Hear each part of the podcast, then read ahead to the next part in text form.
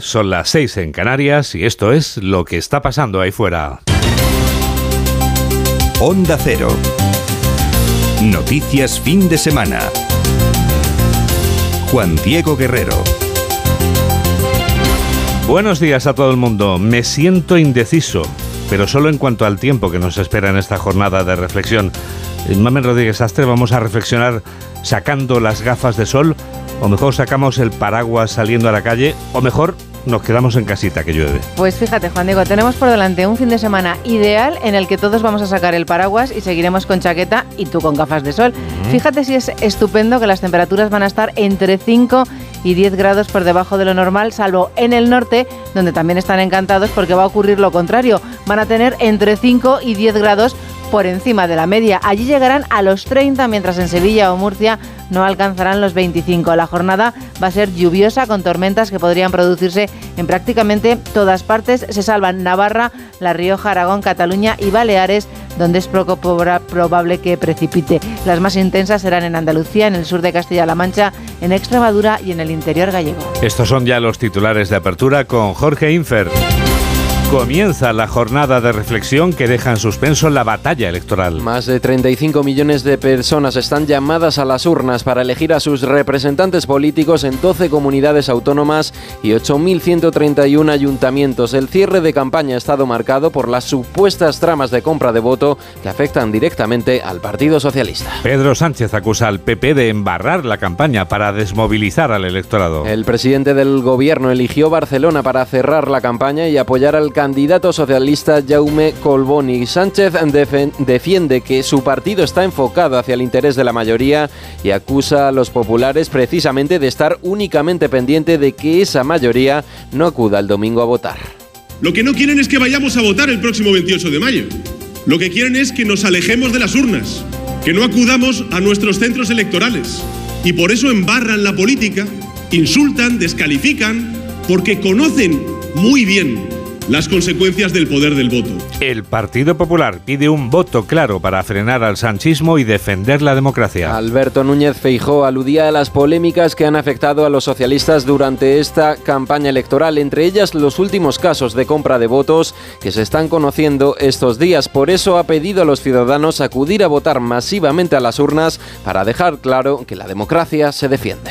La democracia en España no está en venta es impagable. Vamos a defenderla votando el próximo domingo. Vamos a votar masivamente en contra de los que nos quieren engañar, en contra de los que hacen trampas y votando a favor de la libertad. Anticorrupción asume el caso de la presunta trama de compra de votos en Melilla. Así consta en un decreto firmado por el fiscal general del Estado en el que se detalla que los hechos son graves y trascendentes desde el punto de vista social y político, hechos que podrían ser constitutivos de falsedad documental, prevaricación, malversación y cohecho. La firma de hipotecas se desploma un, un 15,7% en el mes de marzo. Con el descenso del mes de marzo, los precios préstamos hipotecarios caen por segundo mes consecutivo. El importe medio de una hipoteca de vivienda supera los 142.000 euros. El interés ronda el 3%, es la cifra más elevada desde 2017. María Mato, directora de estudios de Fotocasa.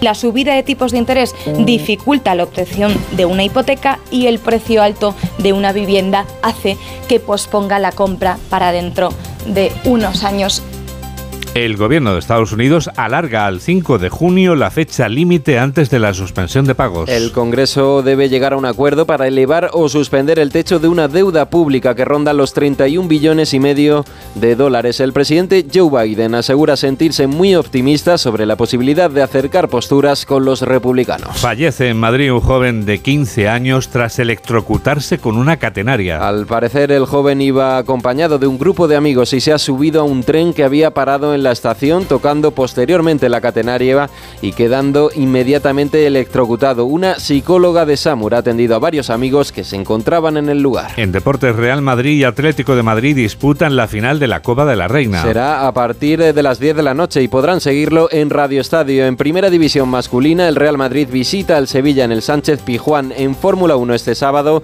se celebra la clasificación del Gran Premio de, de Mónaco después de unos entrenamientos libres en los que Carlos Sainz ha sido Garrido tercero y Fernando Alonso cuarto. 7 y 5, 6 y 5 en Canarias y tenemos toda la radio por delante. Síguenos en Twitter en arroba noticias FDS. Se acabó. La campaña electoral oficial se acabó esta medianoche pasada. Llevamos 7 horas y 5 minutos de jornada de reflexión.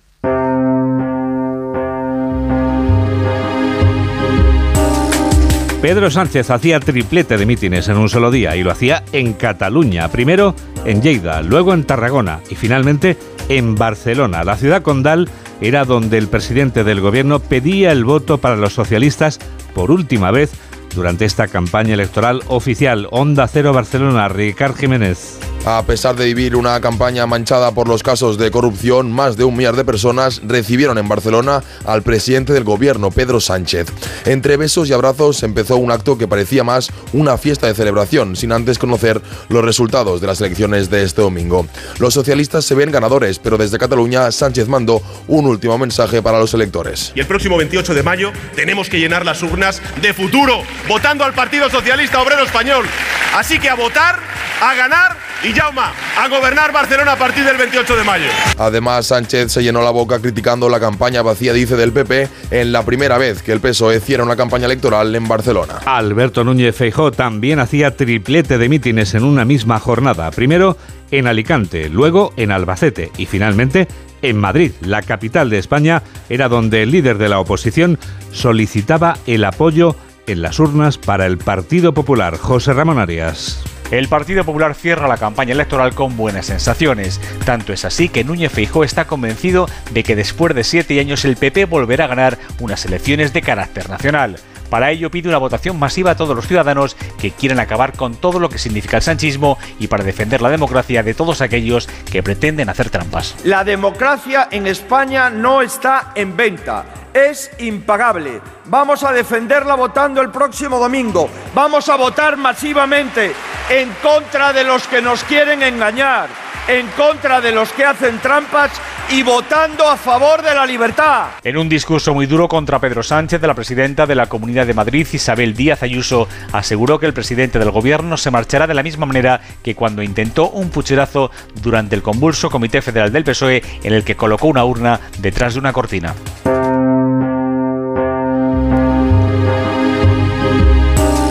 Santiago Abascal concentraba su esfuerzo del cierre de campaña en un único acto público, el que celebraba en Toledo. La ciudad imperial se convertía en escenario del último mitin que protagonizaba en esta campaña electoral oficial el presidente de Vox, Onda Cero Toledo, Javier Ruiz. Contra todo y contra todos. Así se ha manifestado Santiago Abascal en el cierre de campaña en Toledo, donde ha asegurado que en estos últimos días el gobierno socialista de España ha incurrido un peculiar maratón. Pero que resulta que en esta semana el Partido Socialista se ha puesto a correr un maratón delictivo.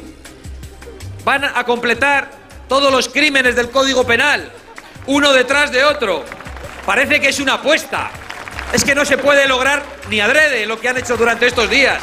Pero para el PP también había recado y mensaje, y para Feijó, su líder.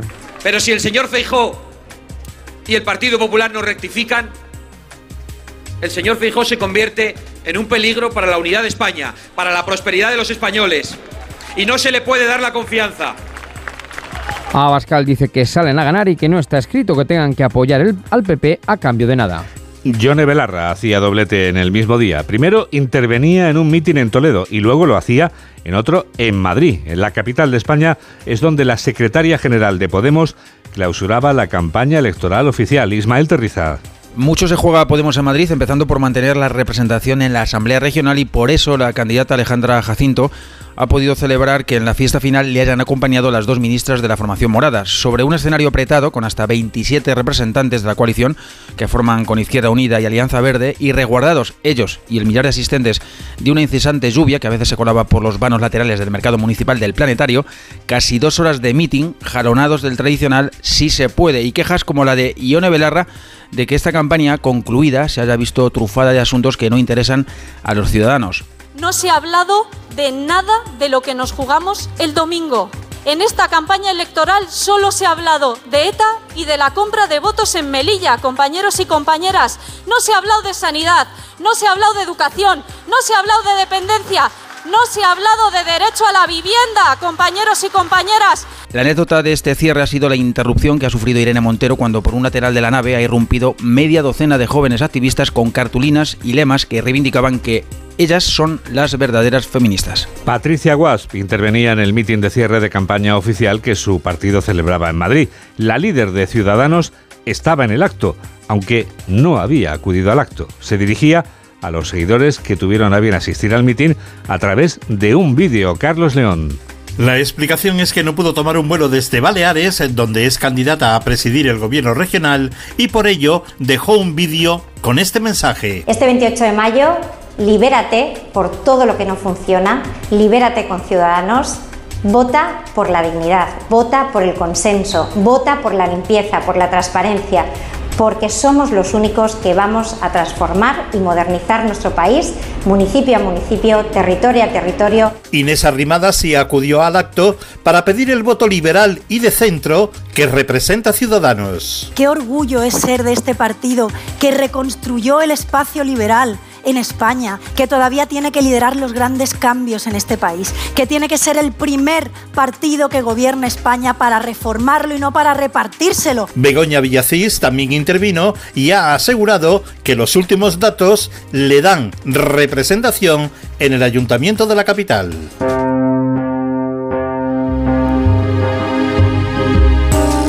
Campaña electoral ha terminado empañada por los casos de presunta compra de votos en el municipio almeriense de Mojácar o en la ciudad autónoma de Melilla, entre otros lugares. Precisamente con las novedades del supuesto fraude en Melilla, comenzamos el repaso de las diferentes investigaciones abiertas en estos casos. Carmen Sabido. La Fiscalía Anticorrupción asume la investigación de la supuesta compra de votos en Melilla por la gravedad y trascendencia y porque se ha detectado una estructura organizada a gran escala que afecta fundamentalmente a Coalición por Melilla. Operación, dice la Fiscalía, que estaría financiada por empresas que obtuvieron contratos públicos. En Melilla, la mitad de los votos por correo ya han sido anulados. La ministra de Defensa, Margarita Robles, está segura que las elecciones serán limpias. El domingo se van a realizar unas elecciones perfectamente limpias, perfectamente democráticas. La justicia funciona y espero que todo el peso de la ley caiga sobre esas personas que para mí son pues eh, deleznables, absolutamente deleznables. Pero lo que no podemos aceptar tampoco es que porque haya comportamientos deleznables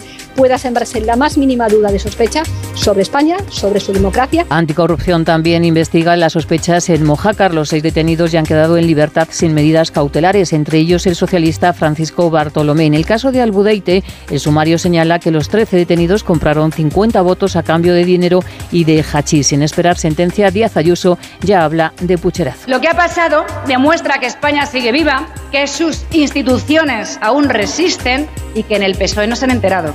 Sánchez se va a ir como llegó, con un intento de pucherazo. En Arona, el juez tomará declaración hoy a representantes del Partido Popular y de Coalición Canaria que denuncian al candidato socialista José Julián Mena.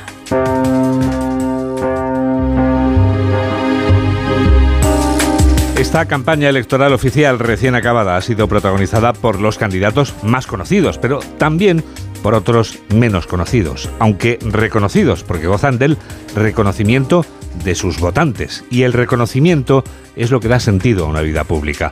Lo intuyen los más jóvenes y lo saben los menos jóvenes. Pero los comicios de mañana son tanto para los que tienen menos edad como para los que atesoran más años. Hay candidatos para todos los gustos. Laura Gil. Las elecciones son una cosa muy seria y además no entiende de edades. Que se lo digan a los candidatos octogenarios repartidos por España para estos comicios, aunque el más veterano se llama Gregorio García Antonio y además de ejercer de alcalde socialista en Sinlabajo, Sávila, a sus 91 años, se lía la manta a la cabeza una vez más y se presenta a la reelección.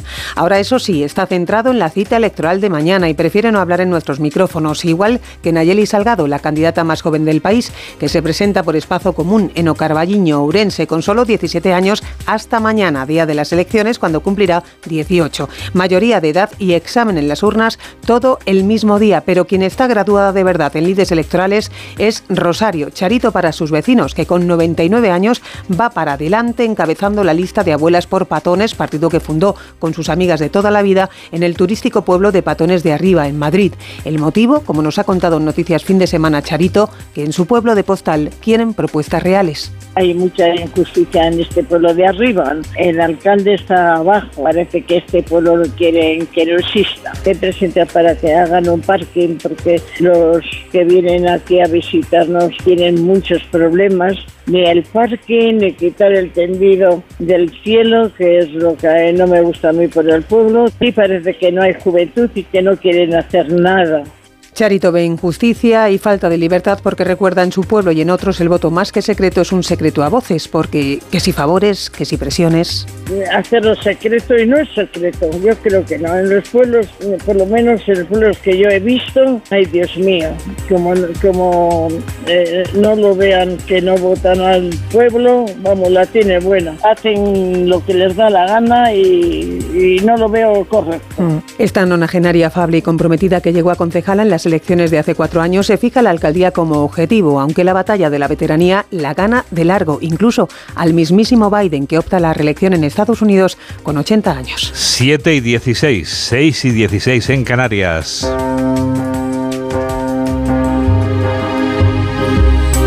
Onda Cero. Noticias fin de semana. Este domingo vamos a darlo todo por las elecciones aquí, en Onda Cero, en los boletines de cada hora, en los noticias fin de semana de las 7 de la mañana y de las 2 de la tarde, y en el programa especial que conducirá Carlos Alsina a partir de las 8 de la tarde, las 7 en Canarias. Este domingo, elecciones municipales y autonómicas. Sigue en Onda Cero la información electoral a lo largo de todo el día. Y a partir de las 8 de la tarde, especial elecciones. Carlos Alsina y el equipo de colaboradores de Onda Cero analizarán sondeos, los datos oficiales y el nuevo escenario político. Y durante toda la jornada, en la web y en la app de Onda Cero, la información actualizada minuto a minuto y el recuento en tiempo real. Este domingo, elecciones municipales y autonómicas en Onda Cero. Te mereces esta radio. Onda Cero, tu radio. Las hipotecas siguen por las nubes, pero están por los suelos. Sí, como suena. Los créditos para comprarse una casa están caros, de ahí que estén por las nubes. Y por eso hay pocos valientes que se atrevan a pedirlos, de ahí que estén por los suelos y sigan en caída libre. Pedro Pablo González. Una caída en la concesión de hipotecas que el sector ya venía advirtiéndolo ante la subida de tipos y el endurecimiento en las condiciones para acceder a préstamos junto a un alza de precios de los inmuebles, como indica María Matos, directora de estudios de Fotocasa. A partir de la subida de tipos comenzamos a ver cómo se empieza a encarecer de forma bastante brusca. Vemos que incluso se duplican los, eh, los incrementos interanuales del precio de la vivienda. a, a partir de enero empezamos a ver prácticamente subidas del 10% en comparación con el año anterior. Y esto hay que unir que hay más rentabilidad en el mercado como en la renta fija donde se destinan los ahorros, lo que hace que muchas familias inversores hayan decidido posponer decisiones de compra, esperando un escenario más positivo. Además de media, el tipo de interés para la compra de una vivienda se sitúa en marzo en el 2,99%. Es su nivel más alto desde febrero del 2017 y un 65,9% por encima de las cotas que había hace un año. Hace un año nos costaban menos las pensiones. Decimos que nos costaban porque las paga el gobierno, pero, pero es con el dinero que pagamos todos a Hacienda. Por eso aumenta el gasto de las jubilaciones y también aumenta la pensión media. Jessica de Jesús. La pensión media del sistema aumenta a 1.195 euros mensuales, un 9,65% más que hace un año y la media de jubilación hasta los 1.375 euros mensuales. A ella se destinaron 8.700 millones de euros de gasto, es decir, casi tres cuartas partes. De momento, la situación gasto-déficit-deuda parece estar controlada, según expertos como Didac Cervera, profesor de AI Business School, pero a largo plazo preocupa la jubilación de los nacidos entre 1955 y 1977. Lo que es la pirámide poblacional española va a convertirse en un triángulo invertido, lo cual es lo peor que nos puede pasar con el sistema actual de, de- de financiación de lo que son las, las pensiones. Además, con estas previsiones y este ritmo de crecimiento de gastos, se espera alcanzar antes de verano el techo histórico de 12.000 millones mensuales. Los millones de dólares que necesita Estados Unidos para afrontar los pagos pendientes no están garantizados de momento. El plazo para negociar y resolver el problema de la deuda de la nación más poderosa del mundo ha sido ampliado. Corresponsal de Onda Cero en Norteamérica, Agustín Alcalá. La secretaria del Tesoro, Janet Yellen, extendió ayer otros cuatro días más, hasta el 5 de junio, la fecha X, en la que Estados Unidos se quedará sin dinero para afrontar sus pagos. El tiempo extra servirá a los negociadores del Congreso y de la Casa Blanca para llegar a un acuerdo para elevar el techo de la deuda, ahora de 31,4 billones de dólares, y negociar una serie de demandas de los republicanos para cortar los gastos y reducir el déficit. El mayor problema que ha surgido en las últimas horas es la exigencia de los conservadores de obligar a la gente que recibe ayudas públicas, como cupones para cambiar en los supermercados para comer, que trabaje si puede hacerlo. Yellen advirtió que el llegar al 5 de junio sin un acuerdo tendrá consecuencias muy graves para millones de ciudadanos estadounidenses, para el prestigio del país en el resto del mundo y pondrá en peligro la seguridad nacional de Estados Unidos. 7 y 21, 6 y 21 en Canarias. Noticias fin de semana. Juan Diego Guerrero.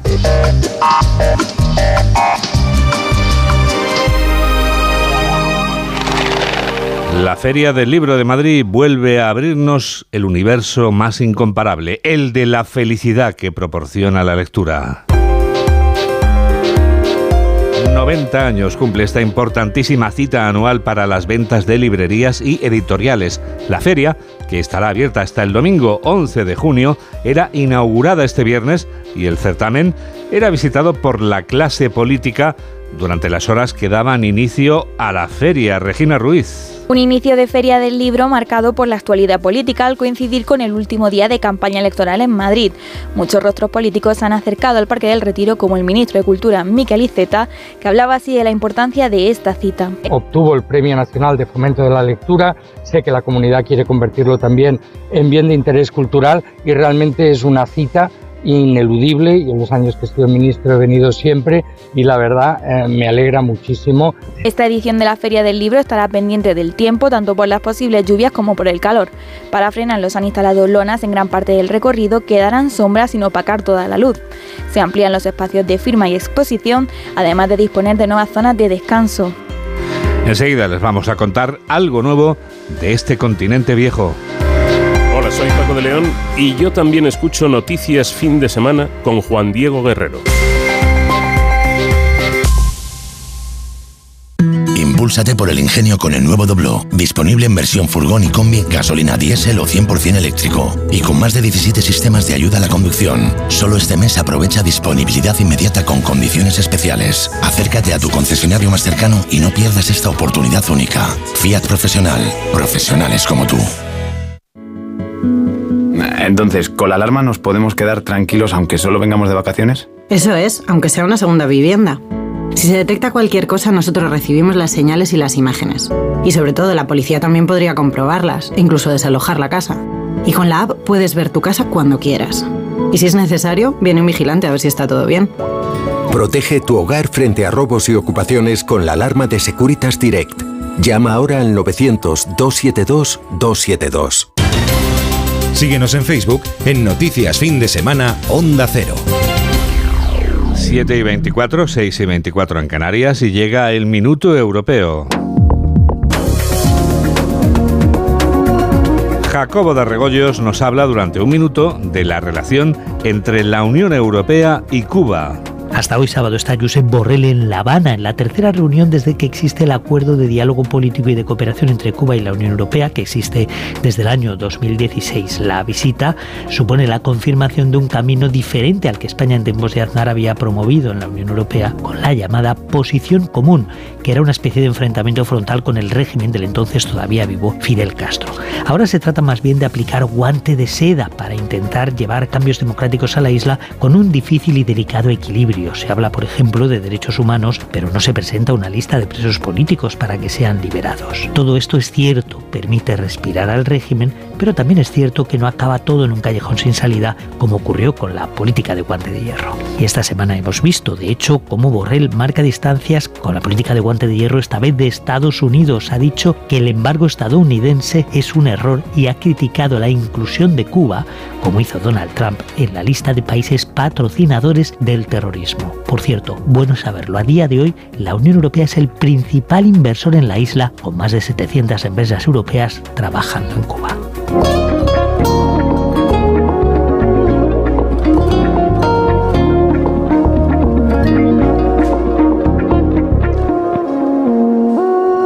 A que tú también conoces Tecnoticias fin de semana. ¿Ves? Claro, pero a lo mejor tú no lo conoces, pero no pasa nada, te lo vamos a explicar. Tecnoticias fin de semana te permite, por ejemplo, escuchar ahora mismo Onda Cero, te lo va a explicar Mamen, en cualquier lugar del mundo y es muy importante saberlo. Sobre todo este fin de semana que tienes que estar informado al minuto, Juan Diego, incluso al segundo. Vamos, mañana de hecho nuestros compañeros de Onda Cero Multimedia, desde primera hora, en cuanto estamos haciendo este informativo matinal, te van a contar en tiempo real todo el proceso electoral, toda la jornada electoral. Y luego, durante el programa especial con Alsina, a partir de las 8 o 7 en Canarias, que algunos vamos a vivir en el centro de datos, como es tradición ya, todos en la web de Onda Cero vais a poder conocer minuto a minuto el escrutinio en tiempo real para saber quién va a estar en la alcaldía de tu municipio o quién va a estar en la presidencia de tu cabildo o de tu comunidad autónoma www.ondacero.es es lo único que tienes que tener claro y a partir de ahí empieza a leer y entérate absolutamente de todo. Tenemos una red social muy interesante para contactar con todos los oyentes, se llama Facebook. www.facebook.com, ahí en el buscador lo que tienes que poner es noticias fin de semana Onda Cero. Recuerda, ahí escribes y nosotros te leemos. También escribes, te leemos y contestamos en nuestra cuenta de Twitter. Arroba noticias FDS. Why is the reason? Pues porque somos los de noticias, Juan Diego.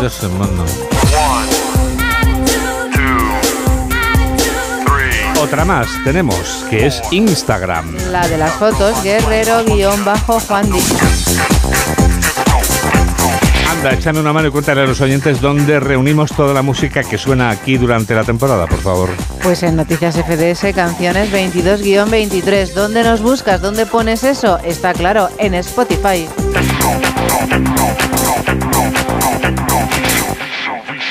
Siete y 27, 6 y 27 en Canarias. Menudo regalazo nos ha hecho esta semana Sonora. Me llamo John es la nueva serie de ficción de Sonora, la plataforma de podcast exclusivos, originales y premium. Se trata de una espectacular producción basada en la vida de John Lennon, escrita por el novelista Jordi Sierra y Fabra.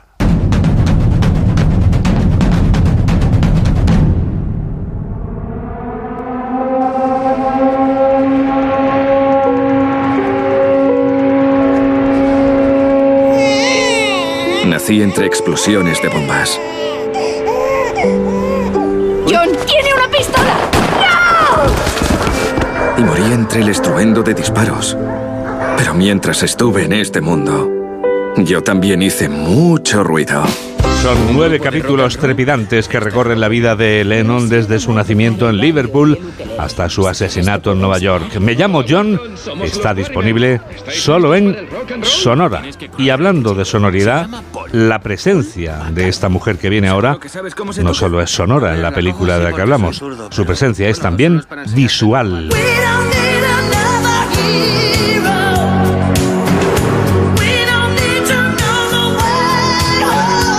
Necesita otro héroe si tiene a Tina Turner en el reparto. La presencia de la cantante en el reparto del filme es apabullante porque su personaje recuerda inevitablemente a una fiera que reina en la selva. Esta película de culto de los años 80 es la tercera de una exitosa saga dirigida por el realizador australiano George Miller y Tina Turner supo dejar su impronta en el filme. Mamen Rodríguez Astre nos desvela todo lo que no sabíamos de Mad Max 3, más allá de la cúpula del trueno.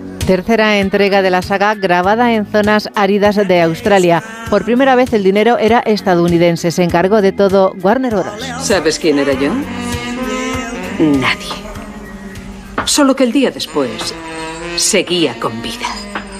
Y así esta nadie pudo ser alguien. Por eso la villana fue Tina Turner. De hecho, se escribió el papel pensando en ella. Tía Ama gobierna un territorio de delincuencia y horror llamado Nego Ciudad. Mira a tu alrededor. Todo esto lo construí yo, con sangre y mierda hasta los sobacos. Donde había desierto, ahora hay una ciudad. Donde había robo, ahora negocio. Donde había desesperación, ahora hay esperanza. Es la civilización y haré lo que sea para protegerla. La vieron en una entrevista en la televisión británica y quedaron cautivados por su imagen. Tina no fue la primera. A Bowie le vimos, por ejemplo, en Laberinto y a Cher en un montón de películas. ¡Tú! ¿Yo? Tú eres afortunado. ¿Lo soy? Ah, tienes un avión. ¿Lo tengo? Tenía que conducir un coche con marcha, solo manejaba automáticos, así que se construyó uno especial para ella. Para que la peluca plateada encajara a la perfección, hubo que raparle la cabeza y soportó 45 kilos que pesaba el vestido. El retador, recién salido del desierto, es malo, es hermoso, está loco, es...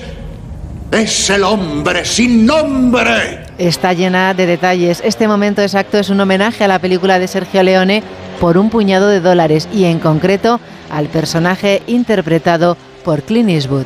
¿Cómo cambia el mundo? Un día gallo de pelea y al siguiente plumero. Toca algo tontón, algo trágico.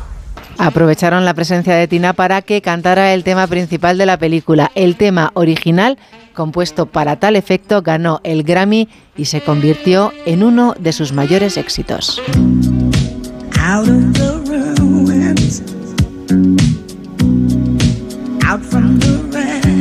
Son las 7 y 31 minutos, a las 6 y 31 minutos en Canarias. Qué bien suena la música de Tina Turner, ¿verdad? Pues no es la última vez que la vas a escuchar durante este programa de noticias, en la que enseguida, en el que enseguida llega la revista de prensa. Hola, soy Julia Otero y yo también escucho Noticias Fin de Semana de Onda Cero con Juan Diego Guerrero. Entonces con la alarma avisáis directamente a la policía. Sí, sí, si hay un peligro real avisamos al instante, pero también vamos hablando con usted, en todo momento. Además, mire, aquí tiene un botón SOS para avisarnos de lo que sea, ¿de acuerdo? Y si hace falta enviamos a un vigilante a ver si está todo bien. Las veces que haga falta. Protege tu hogar frente a robos y ocupaciones con la alarma de Securitas Direct. Llama ahora al 900-272-272. Vas en patinete por el parque mientras bebes un refresco. Te lo acabas y guardas la lata para después depositarla en el contenedor amarillo para que se convierta en la rueda de un patinete de alguien que pasea por el parque mientras se bebe un refresco. Se lo acaba y guarda. En la economía circular, recicla siempre las latas en el contenedor amarillo para que el mundo no deje de girar. Ecoembes. Reduce, reutiliza, recicla. Síguenos en Twitter en arroba noticias FDS. Claro que sí, la revista de prensa ya está aquí.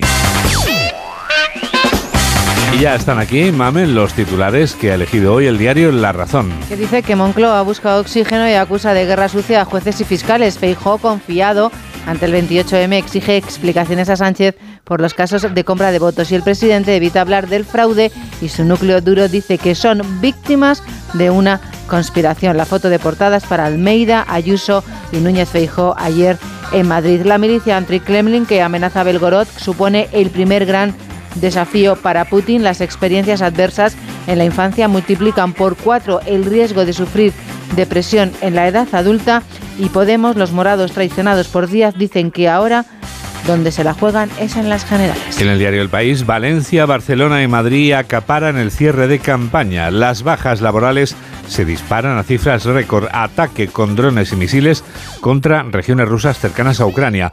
Y los títulos favoritos en la Feria del Libro. Novela, pensamiento, biografías, poesía, ciencia infantil y juvenil. Las novedades y reediciones en cada género recomendadas por los libreros ante la cita madrileña. En el periódico de Cataluña, Sánchez ve fundamental la victoria de Colbón y Díaz aclama por la unión de la izquierda en su espaldarazo a Colau, Trías apela al voto útil y Maragall y Aragones se erigen en escudo de Barcelona. Hay más asuntos, los botellones juveniles que mutan los frenes del Maresme cada fin de semana y clamor de padres y pediatras para que se retrase la hora de entrada a los institutos. Por último, hablan con Ona Carbonell, nadadora de leyenda, dice, me importan más los valores que he transmitido que las medallas. Son menos 25. El mundo, Feijóo y Sánchez dirimen en Photo Finish su primer duelo. Entrevista con un profesor de Oxford que dice no creo que pueda existir la posibilidad real de una victoria rusa. La subida de los tipos y la incertidumbre legal hunden las hipotecas. En el periódico ABC, la Fiscalía rastrea si contratos públicos pagaron votos en Medilla, en Melilla, ordena anticorrupción que los investigue por su gran trascendencia. La trama de Murcia compraba sufragios para el PSOE entre toxicómanos y sin techo. El guionista del nuevo orden mundial cumple 100 años, Juan Diego Henry Kissinger. Hay que ver cómo Hay pasa el ver tiempo. cómo pasa el tiempo. El reto de aprovechar las lluvias torrenciales para paliar la sequía y crece en Francia el descontento hacia la Unión Europea por la inmigración. Y los titulares de la vanguardia son estos. La campaña concluye enfangada por acusaciones de fraude. Elon Musk sostiene que ya tiene permiso oficial para implantar chips cerebrales y tres imputados por los insultos racistas a Vinicius. Pero has encontrado más cosas, María del Carmen, en estos suplementos y periódicos del sábado. Cuéntanos. Pues vamos a hablar un poquito de Tina Turner, Juan Diego, si te parece. Me parece perfecto.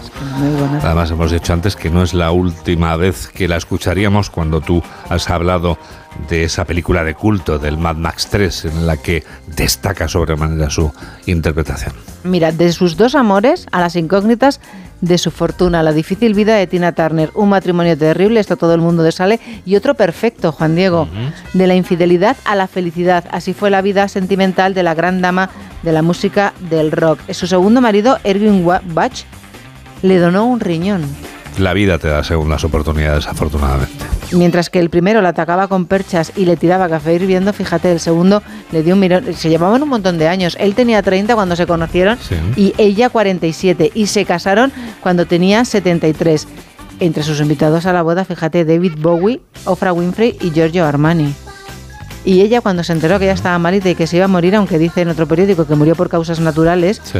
ella ya tenía una fortuna de 250 millones y vendió los royalties de todas sus canciones. O sea, a eso súmale pues todo lo que consiguió. Fíjate, los derechos de las canciones tienen que ser una auténtica fortuna, evidentemente. Pues claro. 50 millones más, Juan Diego. Qué barbaridad. Espectacular, ¿verdad? Espectacular. Otro que cumple años en breve, Clint Eastwood, Juan Diego, Bueno, bueno, 93 años va a soplar el último día de mayo. Sigue activo en el cine, profesión que le apasiona. Es increíble lo de este hombre. Es Sí. una cosa espeluznante. Espectacular. Juan. Espectacular. Qué carrera tiene, no solo como actor y como realizador, evidentemente. Es una carrera gigantesca y extraordinaria. Hoy vamos de viejas glorias, ¿eh? También ha sido alcalde, por cierto, por eso decía, tiene la parte política, fue alcalde también de su localidad. sí. De su pueblo, sí. Eso es. Jane Fonda, sabes que ha sido homenajeada en el Festival Sí. de Cannes estos días, dice que su secreto es dormir 13 horas, Juan Diego. 13 horas. Sí, nosotros no Ahora entiendo por qué no tenemos el cutis. Bueno, tú sí, yo no. Hay andar, Juan Diego, Sí. comer bien y mantenerse curiosa. Yo quiero ser Jane Fonda. Dice el 13 horas sobando, madre mía. Metida en el sobre. Es impresionante. claro. Dice Ah. que la primera vez que le nominaron para un Oscar no tenía claro dónde se encontraba Vietnam exactamente. Así Bueno. que llegó allí, a Cannes, el, viernes, Juan Diego, y ante la, una sala Buñuel totalmente abarrotada y entusiasta, dejó claro y bien alto que ya sabía dónde se encontraba Vietnam. Bueno, está bien, ha tenido tiempo para buscarlo, pero sobre todo eh, que una persona reconozca sus errores la dignifica, evidentemente. La hace un mayor estrella. Total, que has empezado muy, muy fuerte. Pues sí, con el festival. ¿eh? Mira, hay- hemos conocido a Ana Biolay, que es la Nepo Baby de eh, nieta de Catherine Deneuve. Ah, vale. ¿Y qué han hecho? Insultarla y odiarla. La actriz de 20 años ha sido criticada por su físico y por ser nieta de una celebridad. Pobre chica, oye. Pero vamos a ver. Bueno, a lo mejor eh, ser nieta de quien es la ha ayudado a estar ahí, pero ahora tiene que demostrar la chica que vale, ¿no? No sé, vamos a darle una oportunidad. Una oportunidad, claro, para juzgarla, ¿no? Primero, claro. Habrá que ver cómo lo hace, ¿no? Porque a lo mejor lo hace muy bien, ¿no? Y si lo hace muy bien, pues... que- ¿Y por qué por su físico? Pues no sé. Está estupenda la chica, no sí, la verdad es que no. Yo no estoy viendo nada. la foto y no entiendo Eh, yo tampoco dice, nada. algunos familiares han salido en su defensa asegurando que la joven triunfa por su talento y su trabajo. Bueno, lo tendrá que demostrar. Evidentemente. No sé, qué manía que tenemos de meternos con todo el mundo. Bueno, sobre todo los prejuicios son malos, ¿eh? también hay que reconocerlo, efectivamente. Primero habrá- hay que juzgar a las personas por lo que hacen, eso es evidente. Uy, tienes mucho tiempo, te veo mirar el reloj con cierta inquietud, pero nada, nada, todavía te quedan cinco minutos por delante casi. Eso para ti es un tesoro. Pues mira cómo titula Juan Diego La Vanguardia. ¿Cómo El titula? destape compite con la elegancia. Como el destape. Sí, porque ahora casi todas las, en la, en la alfombra de Cannes, casi todas las estrellas, ellas, claro, ellos no, eh, enseñaban más que otras cosas. Ah, es que has dicho he pensado en los 70. eh, digo, no tiene nada que Mm, bueno, es que porque hay mucha transparencia, Ya, ¿sabes? ya. Volúmenes y transparencias. Sí, pero es otro estilo de, de indumentaria, por lo que estoy viendo, sí. Sí. Bueno, lógicamente la moda cambia, eso es natural. Sí. La Bueno. moda es cíclica, ¿no? Son ciclos diferentes. Claro, parece Georgina enseñando toda su pierna con lo larga que la tiene, pero vamos, Sí. a Georgina lo que es que es interminable su pierna, sí. Parece interminable esa pierna, sí. Pues si la chica la tiene estupenda, porque Oye, la enseñe. pues, pues la tiene y ya está, claro. Pero vamos, ya te digo que todas las miradas no fueron a su pierna, fueron a una joya que llevaba hecho par valorada en un millón de euros. Madre mía. Claro, ¿cómo no se te van a ir los ojos? Espectacular. ¿Sería suya? Pues no lo sé, pero si estaba tasado en un millón de dólares, madre mía. No sabemos. Bueno, A y ver. luego pues más críticas, Juan Diego. Ah, hay más críticas. Sí, sabes, lo anunciamos la semana pasada, ¿te acuerdas que iban a ir al hormiguero Enrique Ponce y Ana Soria? Sí, claro, claro. Pues bueno, España creo que está tuvo una- dividida. Una, audiencia brutal. España está dividida. Está dividida España. Sí. Bueno, vamos a ver. Por el verdadero problema nacional. Vamos con el verdadero problema nacional. Unos están a favor de ella y de, la, de que dieran una entrevista y otros están totalmente en contra. Que qué necesidad había. Los que están en contra dicen Sí. que es que necesitan dinero. Enrique Ponce, Está- oye, ella no lo sé, pero, Es- esa ligera tos indica que tienes dudas. pero hay maneras más elegantes de ganarlo. ¿Ah, sí? Bueno, Bueno, eh, no sé, una entrevista en un programa de pero máxima si fue audiencia. gra- fueron gratis. El hormiguero nunca paga a nadie. Claro, pues un programa de máxima audiencia, además. No sé, oye, pues, No sé, oye. Está muy bien. Y luego dicen que los que están a favor Sí. dicen que Soria ha hecho frente a su dolor en silencio. Mira, en silencio sabe muchas cosas. Dejando de lado sus estudios de derecho, Juan Diego, y poniéndose en manos de profesionales de la salud mental para poder gestionarlo todo. Ana no es la mala o la mujer que ha cambiado para mala Ponce, como así han querido pintar algunos. Ella solamente se ha enamorado. Bueno, eso es evidente que se han enamorado, eso salta a la vista, eso ya lo conocemos. Lo que ocurre es que, como siempre, hay un gran debate nacional por, por cuestiones tan llamativas, claro, como una entrevista tan esperada, porque yo creo que no es no habían concedido una entrevista juntos eh, jamás, si no me equivoco. No puedo confirmarte. A mí me llamó la atención el pelo de Enrique. Ponce. Te llamó el pelo, sí, sí, sí. sí, sí. que me llamó la atención. Voy a decirte la verdad, a mí también. A ti también. Sí, sí. Yo ya, ya no Sí, valoro, sí. A pero también, resto, sí. pero el pelo me pareció un poco A inquietante. mí también. La melena inquietante recordando aquella frase de Esperanza Aguirre cuando le preguntaron por el pelo de Aznar y dijo que Aznar tenía una Sí, melena pero era al revés, porque Aznar lo Es tenía largo, era por atrás, que, Sí, sí, sea, sí. se le había dejado largo. Y Entonces, sí, claro, sí. Esperanza Aguirre le chocaba un poco ver a Aznar con el pelo largo. No, no, Aznar lo lleva más aposentado, ¿eh? Sí, pero Enrique Ponce no lo llevaba largo atrás. Lo Sí, los largo- cardados tienen ciertas dificultades a veces, sí, sí, sí, sí. Esto es lo que pasa. Bueno, no, yo y tú seguro que también les deseas lo mejor. Yo siempre les deseo lo mejor a todo el mundo y como he dicho antes, no prejuzguemos. Y sobre todo no juzguemos si no queremos ser juzgados. Que cada uno viva libremente su, sus sensaciones y sus sentimientos. Y en este minuto final, ¿qué nos vas a contar? Pues la razón que estaba haciendo amigos esta semana y Veamos. fíjate como titula Irene y Ione de gemelas del resplandor al síndrome cascarreo. Hemos hecho amigos en Podemos. Algunos sí. analistas políticos analizan sus gestos y señalan que disparan balas al azar y puede que sean sus últimos cartuchos. Gruñen en los mítines y en la calle, dejan que la lengua se suelte y también el cuerpo. El verbo gru- gruñir es muy. eh, tiene muchas eh, acepciones interesantes y sí, sí, ya estoy viendo que, que vamos, que no dejan títere con cabeza, sí. Además, las presentan a las dos, no solo a Yone Sí, o a sí, Irene, sí, sino a. Belarra y Montero, sino las dos juntas. Ya. A mí me gusta el titular de Gemelas del Resplandor al síndrome cascarrabias. Dice, ellas hacen las- que llamen gemelas del resplandor, es muy, es muy inquietante. ¿eh? Dice, ellas hacen aspavientos y ponen el brazo en jarras con la pose de pistolero del... Bueno, el artículo no tiene ningún... Tiene desperdicio, ¿eh? los brazos en jarras, pero bueno, por favor. Bueno, dicen los expertos, los analistas políticos que deberían bajar un poquito el...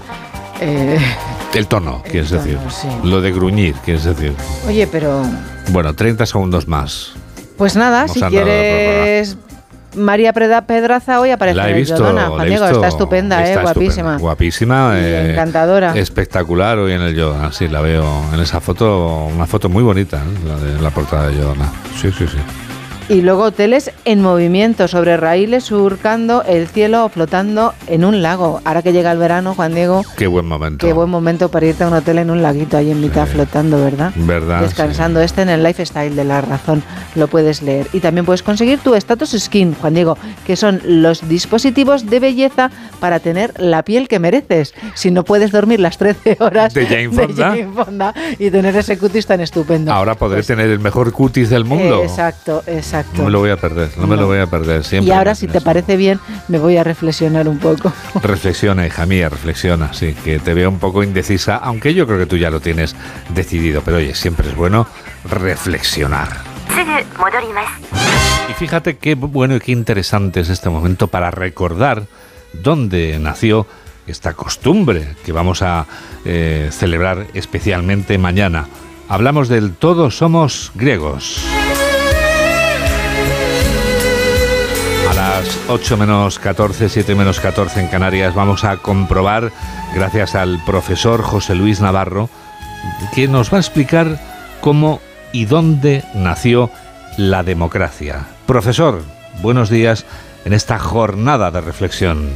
Y mañana las urnas. Buenos días, Juan Diego.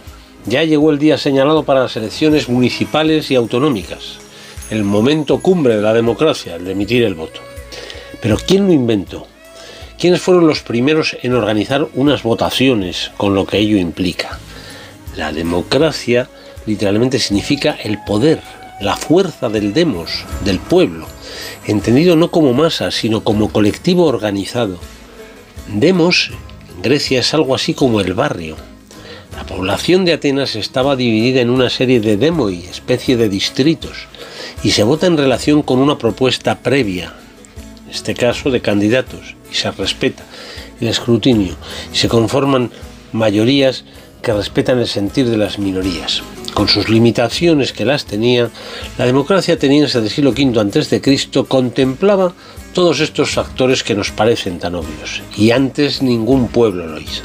La democracia se creó y se consolidó en la Atenas de Pericles. Hoy tenemos muchos términos que nos vienen del latín, de los romanos, así municipio, edil, candidato, concejal, senado, voto. Son posteriores. La madre de todos ellos es la helénica palabra democracia. Ojalá que sea un día festivo para todos, vencedores y vencidos. Y ojalá recordemos una vez más que cuando vamos a las urnas todos somos más griegos que nunca.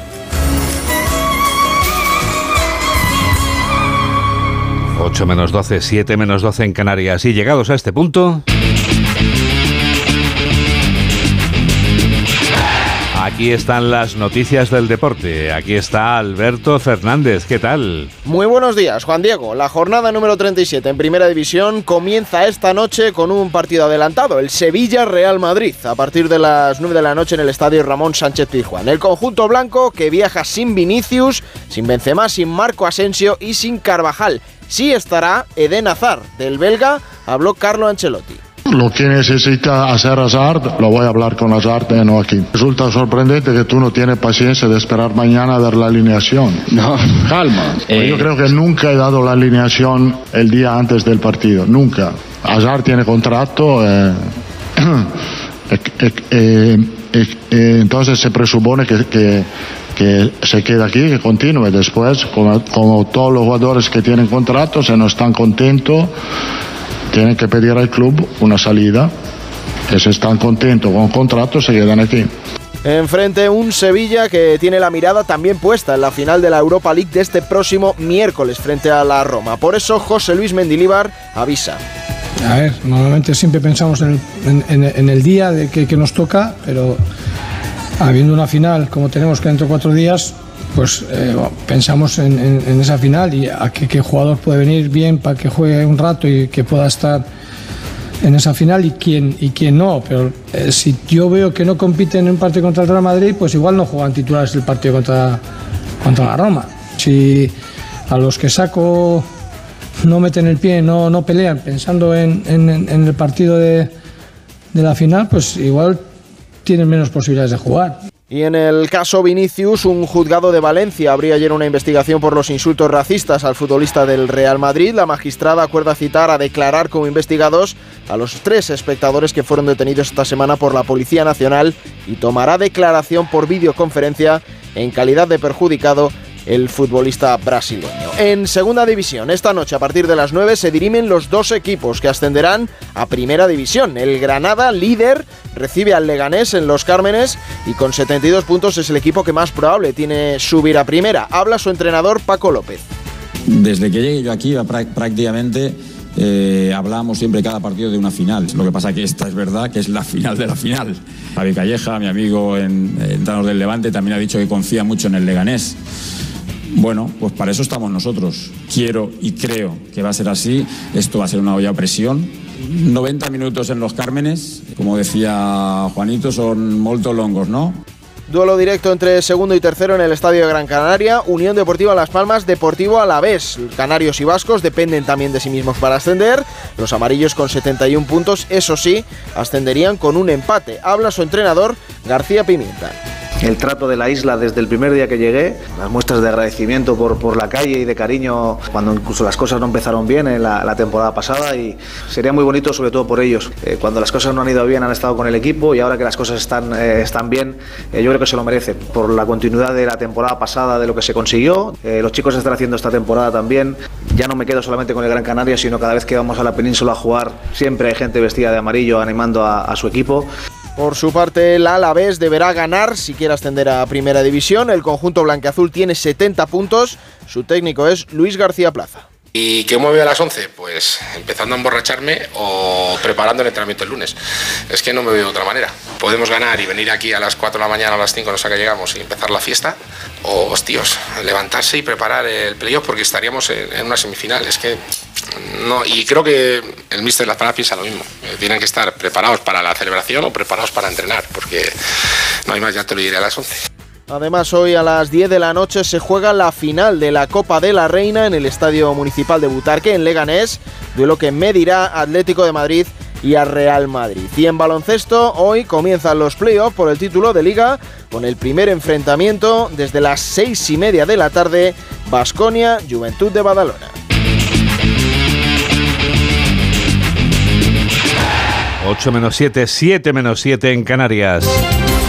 Estos son los titulares de cierre con Jorge Infer y Mamen Rodríguez Astre. Comienza la jornada de reflexión que deja en suspenso la batalla electoral. Más de 35 millones de personas están llamadas a las urnas para elegir a sus representantes políticos en 12 comunidades autónomas y 8.131 ayuntamientos. Pedro Sánchez acusa al Partido Popular de embarrar la campaña para desmovilizar al electorado. El presidente del gobierno defiende que su partido está enfocado hacia el interés de la mayoría y acusa a los populares de estar únicamente pendientes de que esa mayoría no acuda a votar. El Partido Popular pide un voto claro para frenar al sanchismo y defender la democracia. Alberto Núñez Feijo alude a los presuntos casos de compra de votos que se están conociendo estos días, pide a los ciudadanos acudir masivamente a votar para dejar claro que la democracia es impagable. Anticorrupción asume el caso de la presunta trama de compra de votos en Melilla. Así consta en un decreto firmado por el fiscal general del Estado en el que se detalla que los hechos son graves y trascendentes desde el punto de vista social y político. La firma de hipotecas se desploma un 15,7% en el mes de marzo. Los préstamos hipotecarios caen por segundo mes consecutivo. El importe medio de una hipoteca de vivienda supera los 142.000 euros.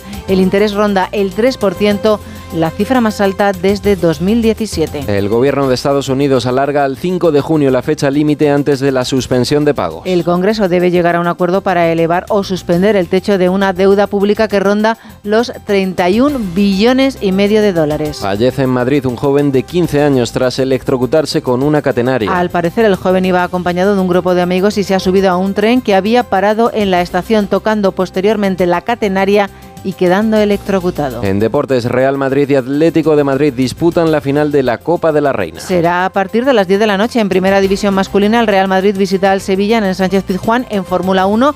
Este sábado se celebra la clasificación del Gran Premio de Mónaco. En cuanto al tiempo, la jornada estará marcada por la inestabilidad meteorológica. Las tormentas seguirán siendo de fuerte intensidad en zonas de la mitad oeste peninsular. Las precipitaciones podrían ir incluso acompañadas de granizo. Hay seis comunidades en aviso amarillo. Esto es...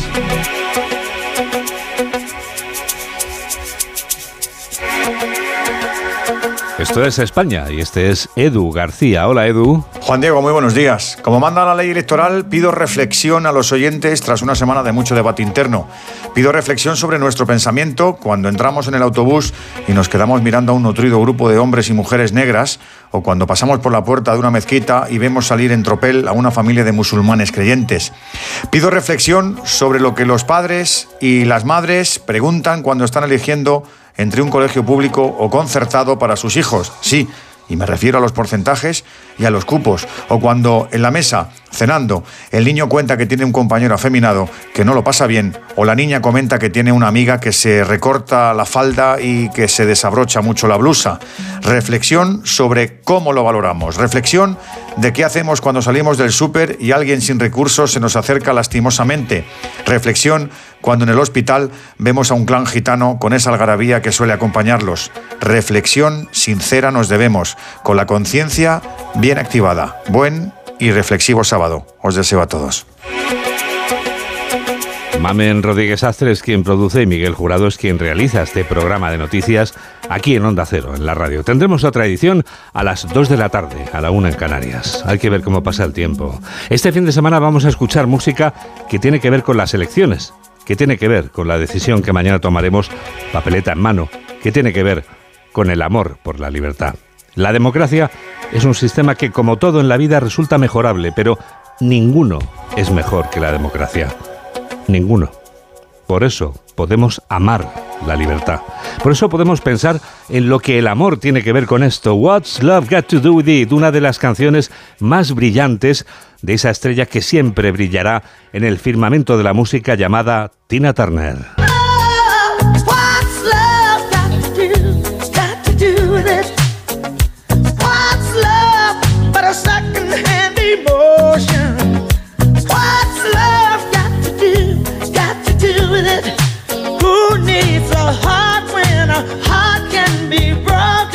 Gracias por estar a ese lado de la radio en la que enseguida comienza Por fin no es lunes con Jaime Cantizano, hoy desde El Rocío. Que la radio te acompañe.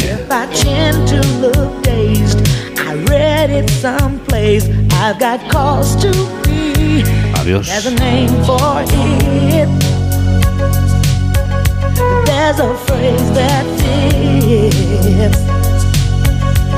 But whatever the reason, you do